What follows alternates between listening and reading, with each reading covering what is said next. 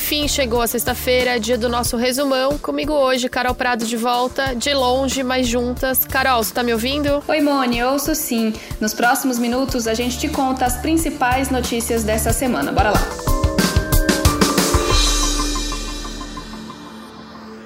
No fim da manhã desta sexta-feira, o ministro da Saúde, Nelson Teich, pediu demissão do governo. Teich saiu dois dias antes de completar um mês no cargo. Bolsonaro e Teich discordavam sobre o uso da cloroquina, das medidas de isolamento e de um plano para a saída da quarentena. Vamos lembrar aqui que há um mês, o então ministro Mandetta também saiu do governo por discordâncias com o presidente. Nos últimos dias, quando Teich se manifestou nas redes sociais alertando sobre os riscos da cloroquina... Olha só, todos os ministros, todos, vocês já sei qual é a tua pergunta, você quer dizer o seguinte, tem que estar afinado comigo, todos os ministros são indicações políticas minhas, tá certo?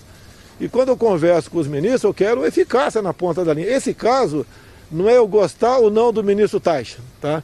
É o que está acontecendo, nós estamos tendo aí centenas de mortes por dia.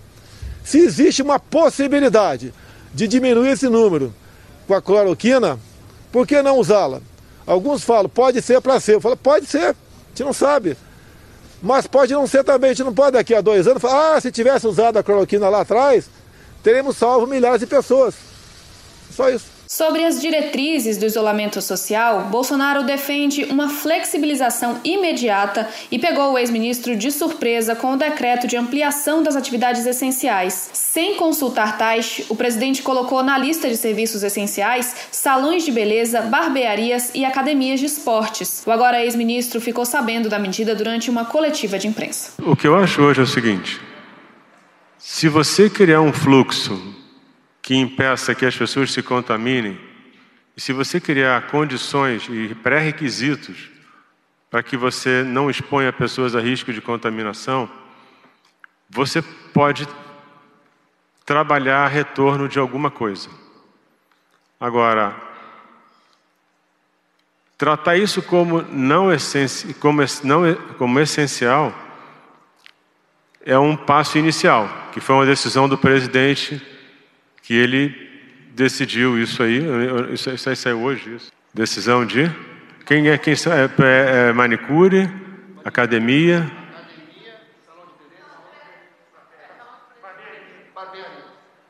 barbearia. Não, isso aí não é. Acho que isso... não, não.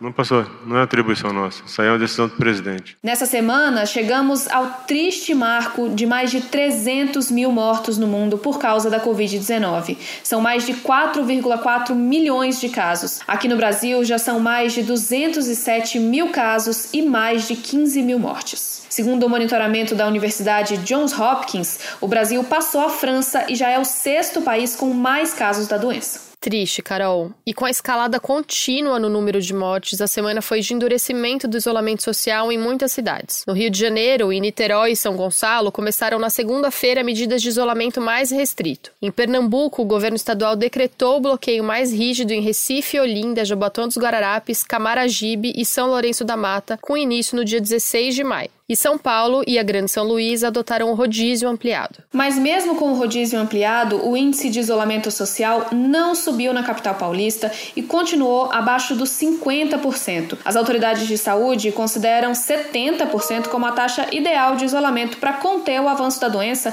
e não sobrecarregar o sistema de saúde, que em São Paulo já está no limite. Nessa semana, vários hospitais da rede municipal pararam de atender novos pacientes porque a ocupação de suas UTIs chegou a 100%. Em várias outras cidades, a ocupação das unidades de terapia intensiva na rede pública tem ficado acima de 90%. Bom, agora falando do decreto que mencionamos, essa lista que amplia os serviços essenciais já chega a 57 atividades.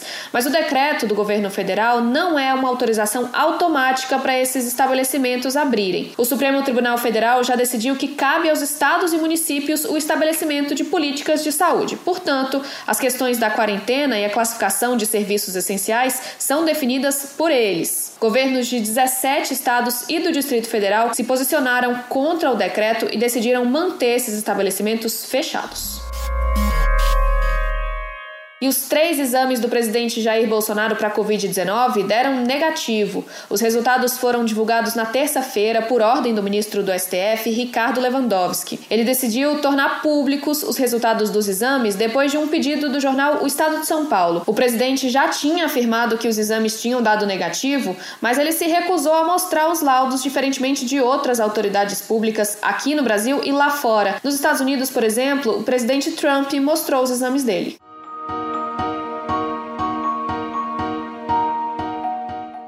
Carol, e falando ainda sobre política, nessa semana foi exibido em Brasília o vídeo da reunião ministerial do dia 22 de abril, citada pelo ex-ministro da Justiça Sérgio Moro como prova de que Bolsonaro tentou interferir politicamente na Polícia Federal. Até a hora que a gente está gravando esse episódio, o vídeo ainda não foi tornado público. As imagens foram assistidas só por algumas pessoas envolvidas no inquérito relatado pelo ministro do STF, Celso de Mello, como Moro e seus advogados, o advogado-geral da União e procuradores. Pessoas que assistiram esse vídeo disseram que Bolsonaro falou um palavrão ao dizer que não ia esperar ver sua família prejudicada e que trocaria todo mundo, do chefe ao ministro. Nessa quinta-feira, a Advocacia Geral da União, que defende o presidente, pediu ao Supremo Tribunal Federal que só sejam divulgadas as falas de Bolsonaro e não o vídeo inteiro. Na petição, a AGU diz que só vê relevância em dois trechos dessa reunião e divulgou parte da fala de Bolsonaro. Diz Bolsonaro: Eu não posso ser surpreendido com notícias, pô.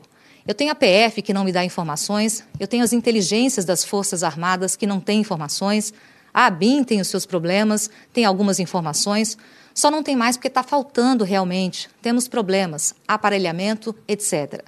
A gente não pode viver sem informação. Segundo a defesa de Moro, a petição da AGU omite o contexto e trechos relevantes para a compreensão correta da fala do presidente. No começo da semana, Bolsonaro afirmou que não tinha dito a palavra Polícia Federal na reunião, contradizendo os depoimentos que dois de seus ministros prestaram nesse inquérito. Tanto Luiz Eduardo Ramos, da Secretaria de Governo, quanto Augusto Heleno, do Gabinete de Segurança Institucional, disseram que o presidente tinha sim se referido à PF na reunião. Na quarta-feira, Bolsonaro disse que Ramos se equivocou. O Ramos se equivocou, mas como é reunião, ah, tem, tem, tem um vídeo, não tem, entendeu? O Ramos, se ele, se ele falou isso, se equivocou. Se ele falou isso. É, mas nessa sexta, Bolsonaro admitiu que falou a palavra PF na reunião e disse que a interferência no órgão seria para a segurança da família dele e não na parte de inteligência, diferentemente do que mostra a própria transcrição da AGU. E me desculpe o serviço de informação nosso todos. É uma vergonha, uma vergonha, que eu não sou informado e não dá para trabalhar assim. Fica difícil. Por isso vou interferir. Ponto final. Não é ameaça, não é extrapolação da minha parte. É uma verdade.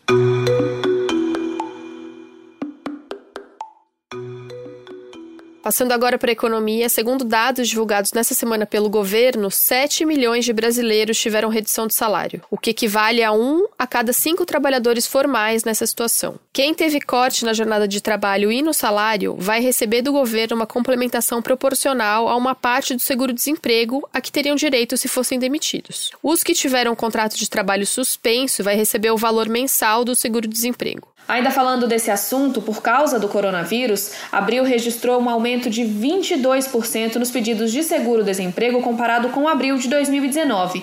Em relação a março, o aumento foi de quase 40%. Esses dados, que são da Secretaria de Trabalho do Ministério da Economia, mostram que a maior parte das solicitações pelo benefício, pouco mais de 41%, vieram do setor de serviços, depois do comércio, com 27,7%, e da indústria, com 19% dos pedidos. E depois de duas semanas sem creditar novos depósitos do auxílio emergencial para informais no valor de 600 reais, o presidente da Caixa, Pedro Guimarães, anunciou na quinta-feira que a segunda parcela do benefício vai ser depositada a partir do dia 18. O calendário vale só para quem recebeu a primeira parcela até o dia 30 de abril. Os pagamentos vão ser de acordo com a data de nascimento e se dividem em três calendários: um para o recebimento em poupança social, outro para o saque em espécie para beneficiários do Bolsa Família e o último para saques em espécie para poupança social e transferência de recursos. Usuários do Bolsa Família não estão inclusos nesses calendários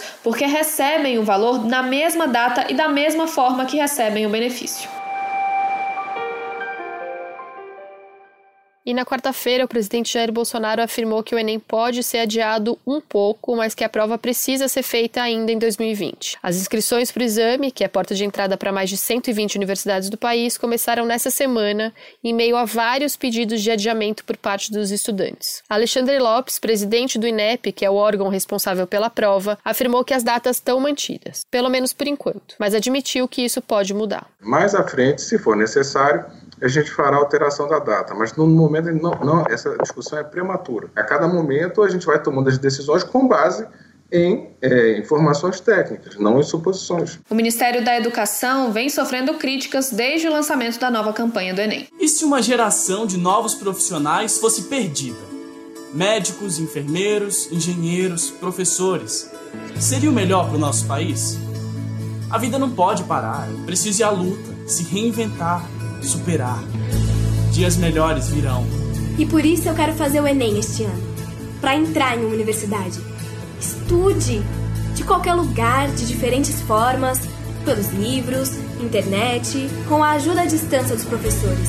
Faça já a sua inscrição no Enem, de 11 a 22 de maio. A UNE e a UBS, entidades que representam estudantes, além de universidades e especialistas em educação, defendem o adiamento da prova. Para essas entidades, manter a data do Enem vai ampliar as desigualdades de acesso ao ensino superior, considerando que alunos de todo o país estão com as aulas suspensas e os estudantes de escolas públicas e de baixa renda são os mais prejudicados por isso. O exame está marcado para os dias 1 e 8 de novembro na versão presencial. Neste ano, pela primeira vez, o Enem vai ter uma versão digital marcada para os dias 22 e 29 de novembro. As inscrições vão até o dia 22 de maio, uma sexta-feira. E aproveitando o tema da educação, eu acrescento aqui uma informação para aqueles que usam o Fundo de Financiamento Estudantil, o FIES. Os estudantes que ainda estão cursando alguma faculdade ou já concluíram a graduação e usam o FIES como meio de pagamento da universidade vão ter as parcelas suspensas por causa da pandemia do coronavírus. Nessa sexta-feira, o Diário Oficial da União publicou uma medida que garante que as próximas parcelas do FIES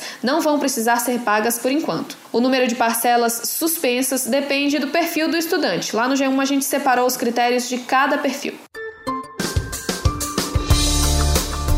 E esse foi o Resumão, o podcast semanal do G1, que está disponível no G1, claro, no Castbox, no Apple Podcasts, no Google Podcasts, no Spotify, no Deezer ou na sua plataforma preferida. Se você gostou do nosso podcast, então segue a gente, assim você pode compartilhar com quem você quiser. Esse programa foi feito por nós, à distância, e também por Jéssica Rocha, Isabel Seta, Luiz Felipe Silva, Thiago Kazurowski, Henrique Pinheiro, Giovanni Reginato e Vivian Souza. Se cuidem, fiquem em casa. Carol, até semana que vem. Beijo. Tchau!